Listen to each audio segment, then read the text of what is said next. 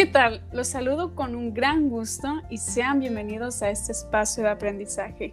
Hoy abordaremos un tema muy interesante, el cual es la administración y gestión aplicados en las instituciones educativas.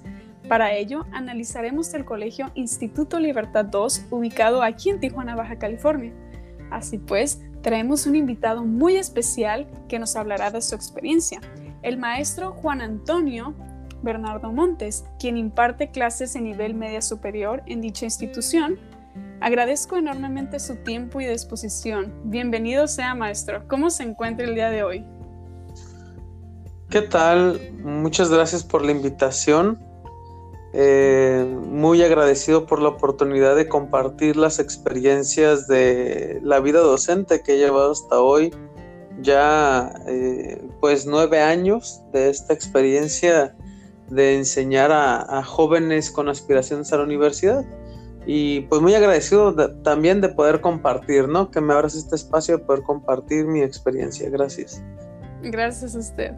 Antes de iniciar, me gustaría compartirle el objetivo de esta entrevista, que es identificar concepciones, herramientas, teorías y estructuras de la administración aplicadas a la realidad educativa, en este caso desde su experiencia en el Instituto Libertad 2 Bien, ahora comencemos con la entrevista.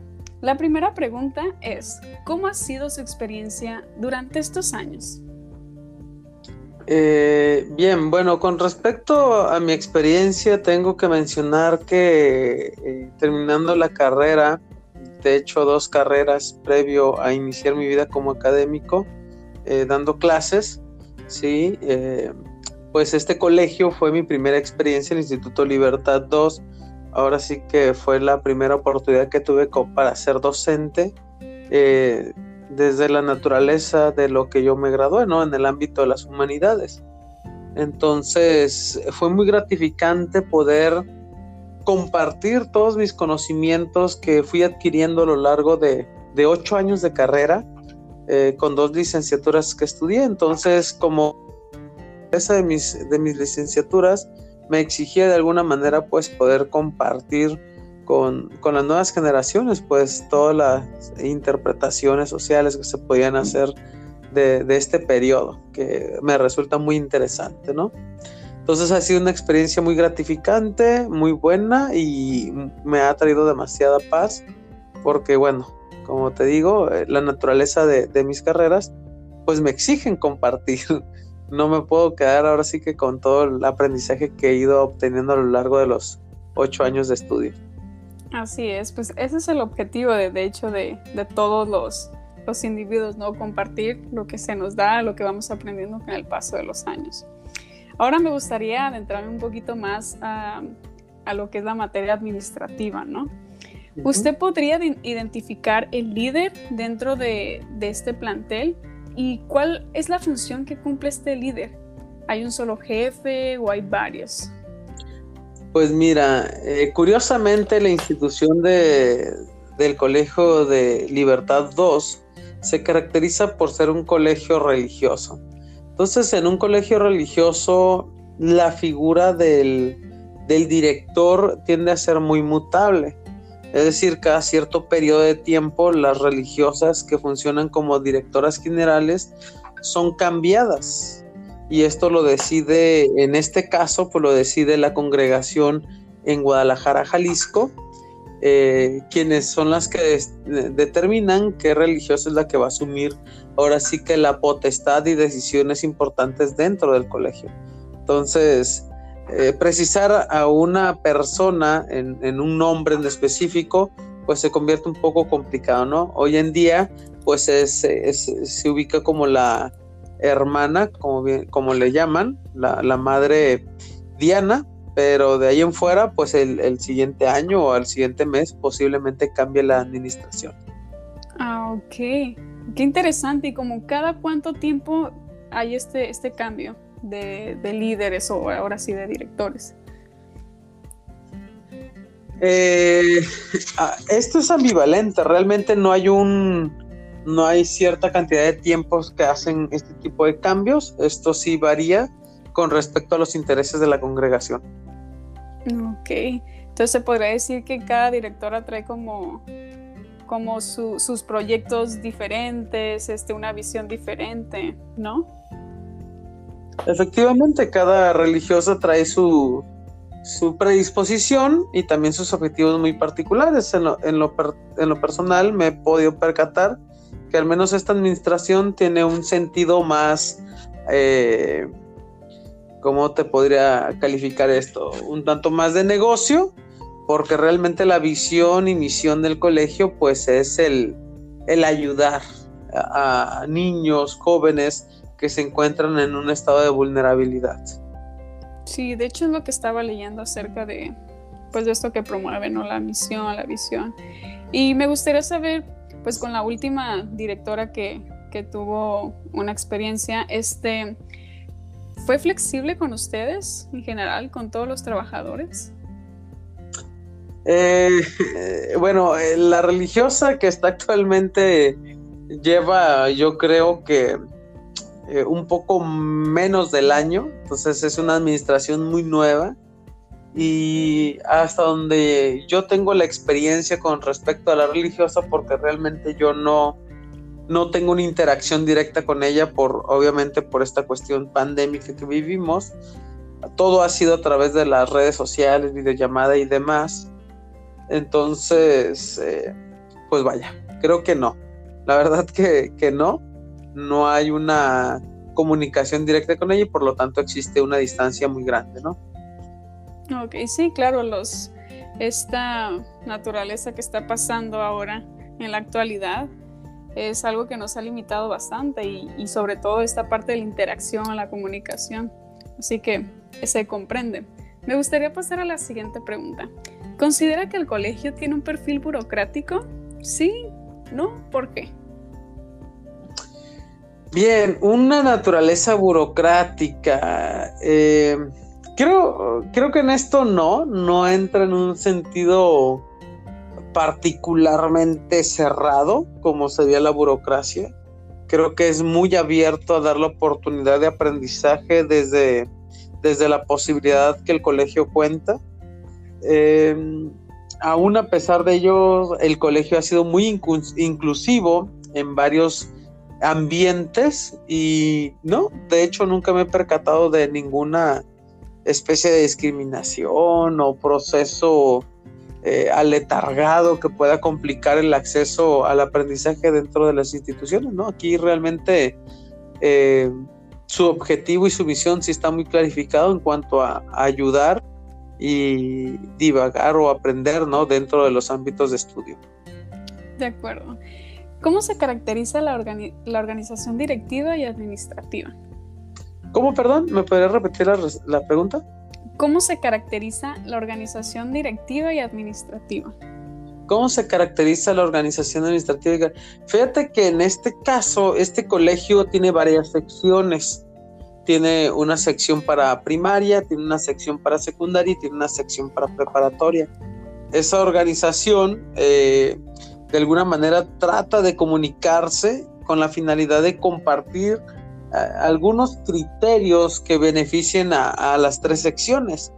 Eh, de repente les cuesta un poco de trabajo a poderse adaptar porque naturalmente eh, la educación básica con la educación media superior pues difieren en bastantes actividades y de repente no pueden comulgar en algunas, eh, en algunas actividades.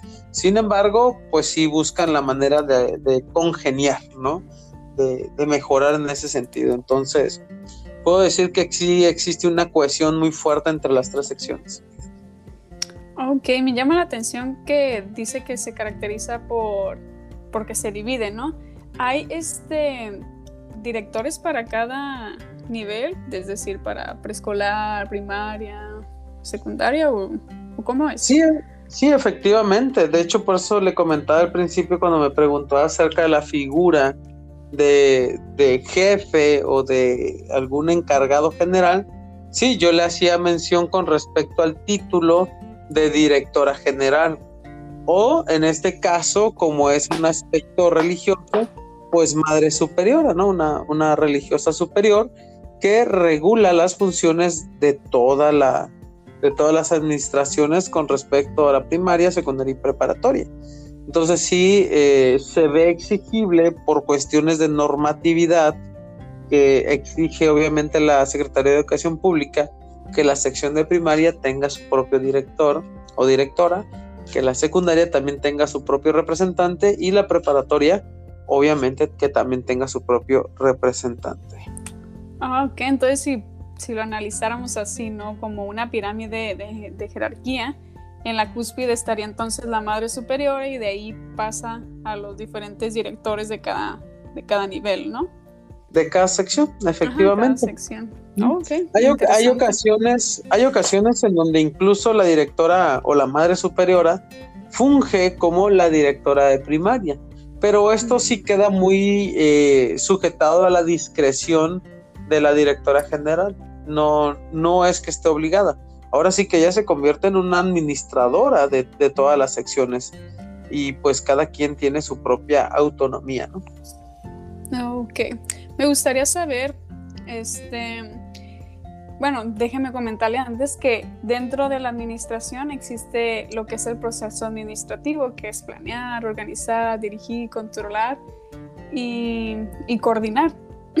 la madre, como estando en la cúspide, este, ¿cómo lleva este proceso al momento de llevar a cabo, no sé, algún proyecto o decisiones que impactan en la vida de la institución? ¿Realmente lo llevan de manera eficaz o cómo es? Mm, bueno, como en todo, eh, la cuestión de la perfección en cuanto a la aplicación de ciertas actividades, en cuestión de la ejecución de eventos y demás, pues eh, quedan muy a criterio de las circunstancias, ¿no? A lo que me refiero es que nada sale perfecto. Y en este sentido, la directora pues le cede completa libertad eh, a, las, a, las directoras de cada sección con la finalidad de que ellas asuman la responsabilidad del desarrollo de, ciertas actividades que puedan ir ejecutando a lo largo del ciclo escolar. Ahora sí que la directora confía en la capacidad de cada director. Obviamente, eh, en cada proceso, en cada toma de decisión que toman estas direcciones, pues tienen que ser filtradas por la directora general ella en determinado momento pues tomará la decisión si estas actividades no dañan a la moral, si no atentan, no atentan contra las buenas costumbres y bueno, la intención siempre es buscar pues el desarrollo de, de la personalidad del estudiante y al mismo tiempo pues de los valores cristianos en este caso, ¿no? Pero al final de cuentas pues es una generalidad de los valores al fin de cuentas. Ok, es interesante ver cómo, como dice usted, ¿no? Les da como esta confianza y también esta apertura de que pueden tomar decisiones en caso de que se presenten algunos conflictos, es decir, la madre no puede estar en todo. Entonces, me parece interesante cómo, cómo les brinda esta apertura. Sí, me gustaría, pasamos a la siguiente pregunta. Me gustaría saber si existe una división de roles de tareas y si eso sí son por escritos o, son, o simplemente es así a viva voz.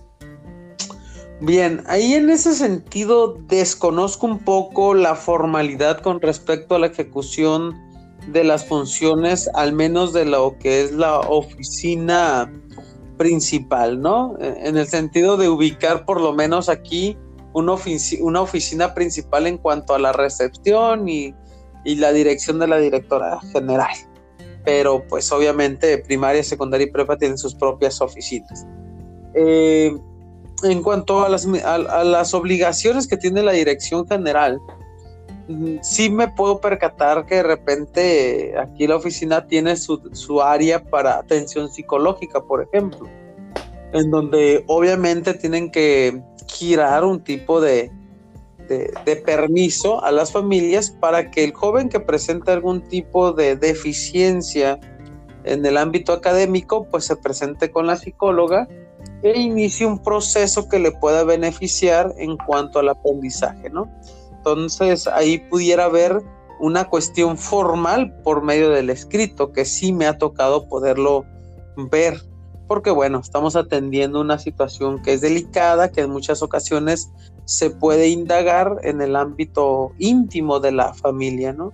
Entonces sí, en ese sentido sí me he percatado de, esa formalidad En su momento, cuando era presencial, pues se notificaba a las familias para ceder un permiso para salir de, paseo a San Diego o, algún parque temático en Estados Unidos. Entonces sí existieron de alguna manera este tipo de formalidades. Hoy en día con la virtualidad pues se hace complicado, ¿no?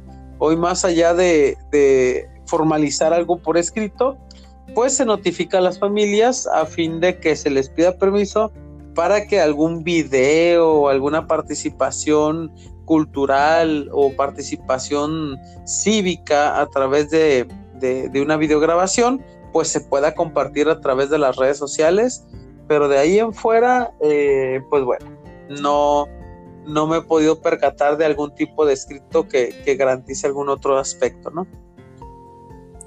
Ok, eh, me gustaría también preguntarle que mm, desde su percepción considera que hay un buen manejo de recursos materiales humanos.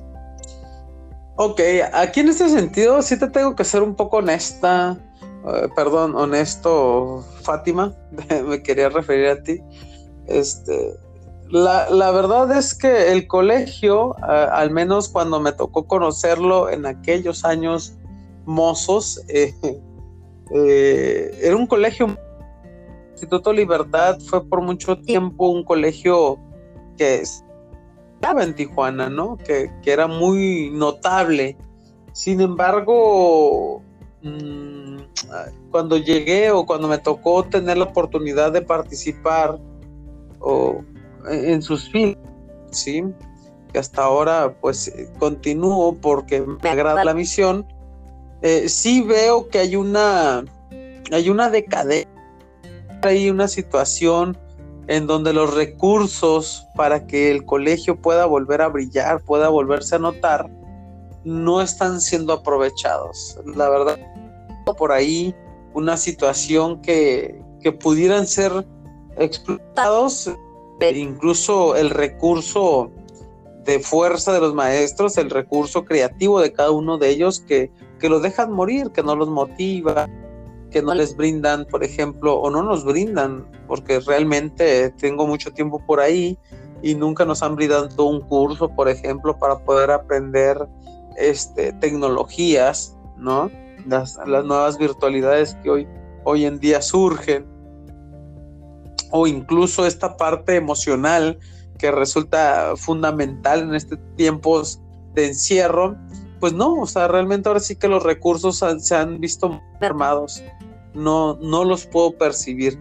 Me he percatado que sí hay una inversión a, la estructura, a la infraestructura del colegio, pero que haya una inversión hacia directamente hacia los docentes, pues no, la verdad es que no. Me llama mucho la atención esta parte cuando menciona de que no les dan capacitación al docente. Esto es esto es vital ahora en estos tiempos de pandemia donde la virtualidad se ha convertido protagonista, ¿no? De ahora del proceso de enseñanza-aprendizaje.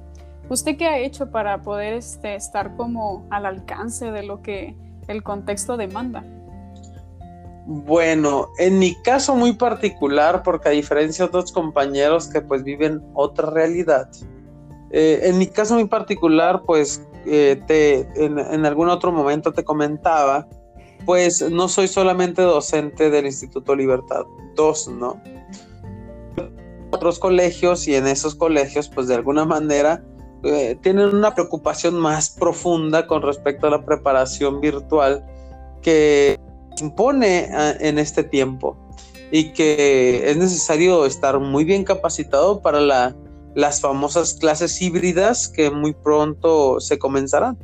Entonces, por ese lado, yo no me preocupo sin embargo, sí veo a mis compañeros de Autolibertad 2 que pues tienen una deficiencia tremenda en el uso de la Office, por ejemplo, que es pues un recurso fundamental en nuestros tiempos, eh, en donde saber utilizar un Excel para, por ejemplo, pasar asistencias, sacar promedios, pues una necesidad para que en, las obligaciones que uno a veces llega a tener, pues las calificaciones le llegan por automático y no esté sacando cuentas, esté haciendo sus este, operaciones de manera manual, que implican naturalmente bastante tiempo, porque hablamos de grupos no de tres personas, hablamos de grupos que exceden en muchas ocasiones pues 15 eh, alumnos por grupo, ¿no?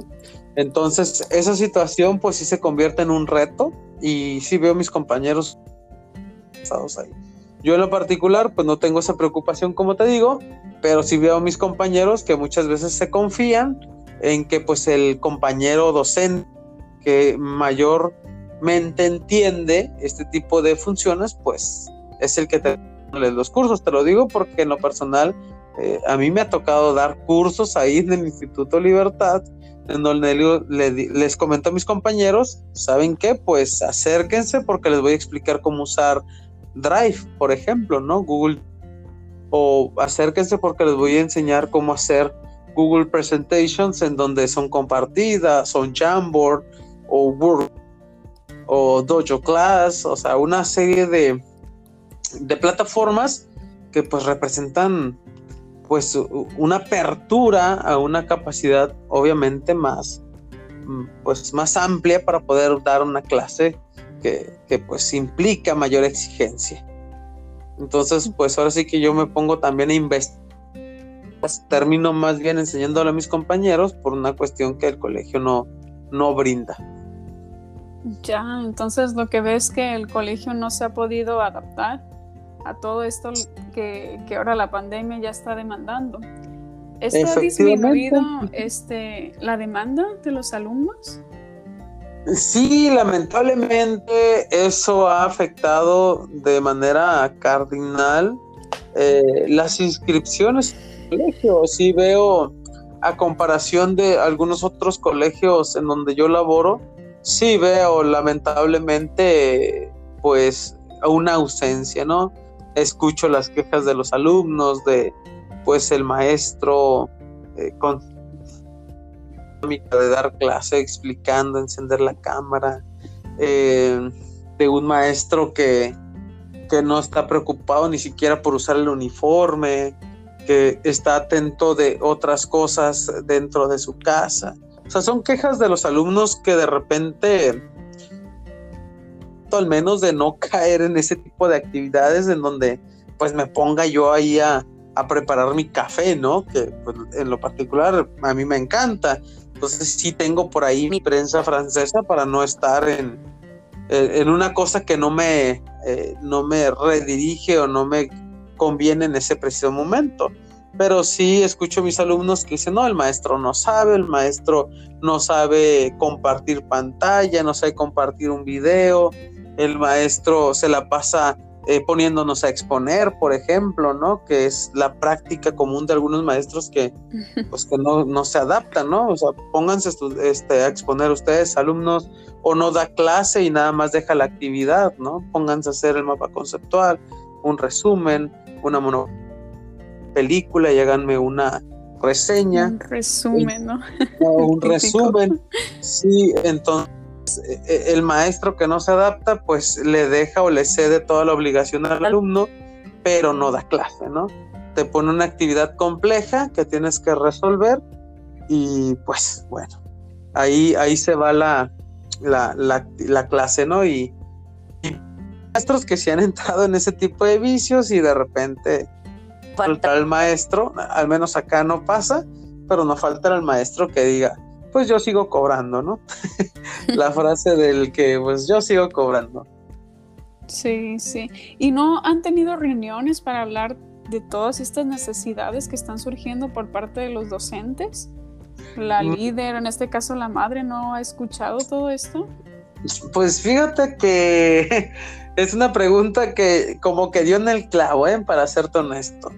Eh, en este caso, la religiosa, pues, eh, como trae una visión media empresarial, más allá de una cuestión de, visión y misión adaptada a la congregación franciscana, porque el colegio es franciscano, trae más esta cuestión de, generar como eh, una especie de capitalismo interno dentro del colegio que, genere pues ganancias y que como no se ha logrado pues le adjudica la culpa a los maestros, ¿no? O sea, si no hay alumnos es por culpa de los maestros porque no han sabido adaptarse.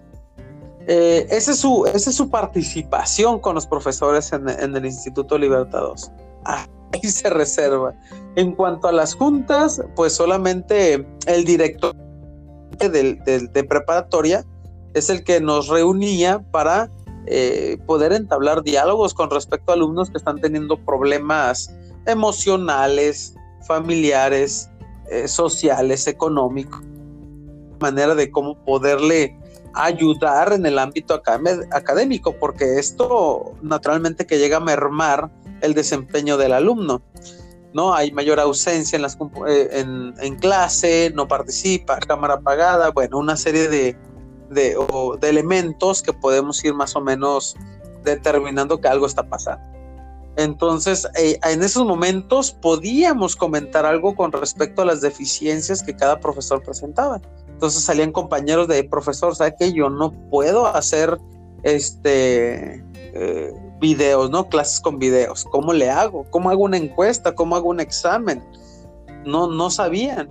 De repente por ahí, incluso eh, un maestro comentaba algo que me parece importante mencionar ahorita que al menos eh, has de saber, este, Fátima, también soy licenciado en, tengo tres licenciaturas. Em, esta última que hice de licenciado en Derecho, en el ámbito laboral, eh, me resulta interesante que por ahí en la, ley del derecho, de la ley federal del trabajo, menciona que toda institución o todo trabajo tiene la obligación de brindarle a sus trabajadores las herramientas para desempeñar bien su trabajo. Y en el ámbito práctico del docente, muchos de mis compañeros decían, profesor, pues yo no tengo la computadora para poder presentar videos, para poder eh, eh, presentar un programa que desempeñe o que corra de una manera ágil. Yo no puedo eh, presentar en mi computadora viejita tales cosas porque si no se traba o se va la señal. Entonces, ese tipo de dilemas en donde ni siquiera existe una empatización por parte de la dirección con respecto a las necesidades del docente, eh, pues es también un problema que, la dirección no está atendiendo, ¿no? Y, y, de repente, por ejemplo, ¿qué pasaría si un maestro no tiene internet? ¿Qué tanto el colegio está dispuesto a prestar su no que el maestro vaya al lugar? y que realmente el colegio tenga un excelente internet como para poder dar clases. Yo en lo particular, yo intenté una vez dar clases desde las instalaciones y el internet pues no me funcionó. No pudo ni siquiera correrme el libro de texto digital que ellos mismos tienen. Entonces, pues ya desde ahí sí existe muy poca preocupación por parte de la dirección para atender ciertas necesidades. ¿no? Nos piden mucho como docentes, pero la institución no nos brinda las herramientas. Oh, es muy, interesante todo lo, que nos acaba de compartir, porque precisamente una de las características de, una institución educativa es que, es que sea abierta realmente a todo lo que está pasando en el contexto, que les dé la oportunidad a los trabajadores de tener un crecimiento tanto personal, y este se va a ver, eh, va a tener un efecto eh, para que la empresa tenga su propio crecimiento. Entonces, creo que ahí les está fallando un poco y esto se puede ver, como tú comentaste, como usted comentó, en esta parte de que ya no hay tanta demanda de los alumnos. ¿Y qué dicen los papás respecto a esto? ¿Han habido comentarios? Eh, bien, los comentarios, pues realmente, para serte honesto, bastante en, mi, en mi trabajo. Yo no me quiero casar con los comentarios negativos. Ahora sí que como docente me preocupo mucho porque mi materia cumpla con los objetivos de aprendizaje que los alumnos tienen que alcanzar. Eh, son materias de repente que ya de manera presencial un tanto pesadas. Eh, no sé si te tocó estudiar metodología de la investigación, pero es una de las materias que brindo y bueno, los chicos sufren, ya sea virtual o presencial esta materia, y pues bueno, esa por un lado, filosofías, eh, ciencias sociales, eh, socioeconomía, estructura socioeconómica de México, este, historia universal, historia de México, pues realmente pues tienes que hacerlo lo más creativo posible, ¿no? Ahora sí que yo me enfoco en esa parte, ¿no? E, en vez de escuchar a los padres de familia, pues quejarse. Si yo tuviera que filtrar un poco los comentarios, lamentablemente aquí el, el chivo expiatorio, ¿no? de la educación virtual pues se ha convertido en el profesor, porque la directora general pues está en la dirección, ella no da clases, ella pues está en su mundo administrativo y pues quiere resultados. De repente es el que es crucificado, por decirlo de alguna manera, pues es el profesor, ¿no? Ese profesor no, no explica bien, ese profesor no da ejemplos, ese profesor nada más se la pasa platicando. Y bueno, los padres de familia siempre encuentran deficiencias, ¿no? Ellos siempre encuentran un problema. Y es lo que te comentaba con respecto a que nada es perfecto, sin embargo, sí todo es, puede ser perfectible. Somos personas que podemos ir perfeccionando, pero nunca tendremos eh, cuestiones ya perfectas hechas, ¿no? Exacto. Pasamos a la siguiente pregunta. ¿Considera que el colegio le ha brindado la oportunidad de tener un crecimiento personal? Híjole, o sea, realmente las preguntas han sido como muy crueles en lo personal, pero realmente son muy naturales y entiendo que, que, que, sean con la intención de verificar los beneficios que puede brindar un colegio con respecto a los docentes. Mira, básicamente en este colegio yo tuve, bueno, llevo más bien, llevo aproximadamente unos ocho años, ¿sí? sí, voy para los ocho años apenas y me he quedado más por una cuestión de, de un apego emocional, de un agradecimiento porque, bueno, no soy docente, ¿verdad? No soy profesor, no, no tuve la oportunidad de hacer una nivelación pedagógica. Estoy haciendo una maestría en, en educación, pero eh, vaya, apenas, ¿no? Soy licenciado en filosofía, en teología y en derecho, pero ninguna me, preparó para dar clases. Entonces ahora sí que básicamente por intuición, por estos cursos preparatorios que de repente algunos colegios me han brindado, pues he podido de alguna forma adaptarme. Pero por parte Libertad 2, durante estos casi ocho años, tristemente eh, el aprendizaje que he obtenido ha sido por mis colegas, ¿no? Ha sido realmente por... Y, quiero mencionar algunos nombres porque realmente estoy extremadamente agradecido con esos maestros, de una maestra llamada Ana Luisa, que admiro bastante su, su pasión, de un profesor Carlos Adrián, que, híjole, su manera de tratar a los alumnos con cierto rigor y al mismo tiempo con mucha empatía, pues he aprendido de él cómo tratar a un alumno, ¿no? De una maestra Elena, de, pues básicamente congeniar, poder entablar un diálogo con, los chicos de tal manera que ellos se sientan en confianza, de, ver a maestros eh, con una capacidad y con una eh, con una calidez humana que yo digo, wow, me gustaría ser como ellos, porque realmente todos mis compañeros son mayor que yo.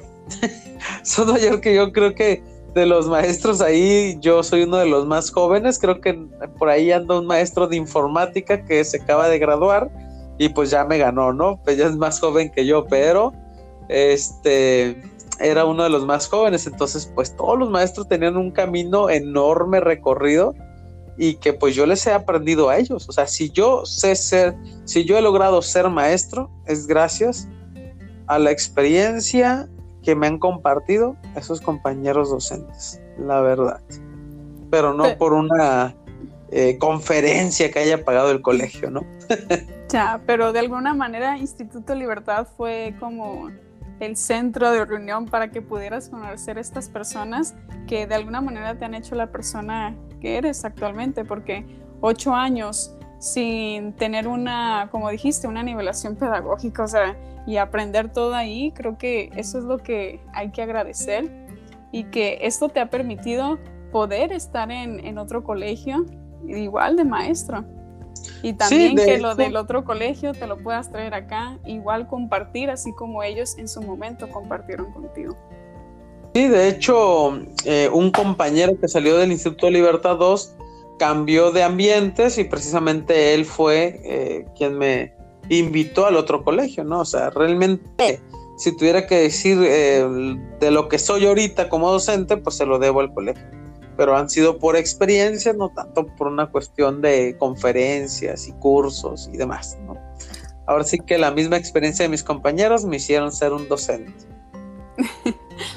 Bien, maestro Juan Antonio, pues mire, traía una cantidad de preguntas y sin querer ya me las respondió todas. Así que hasta aquí finalizaría esta, es, eh, esta entrevista. Agradezco profundamente su tiempo y su disposición y aceptar este, este cuestionamiento, ¿no? Uno tras otro y compartirnos su experiencia en Instituto Libertad. Muchísimas gracias y espero que no sea la última vez.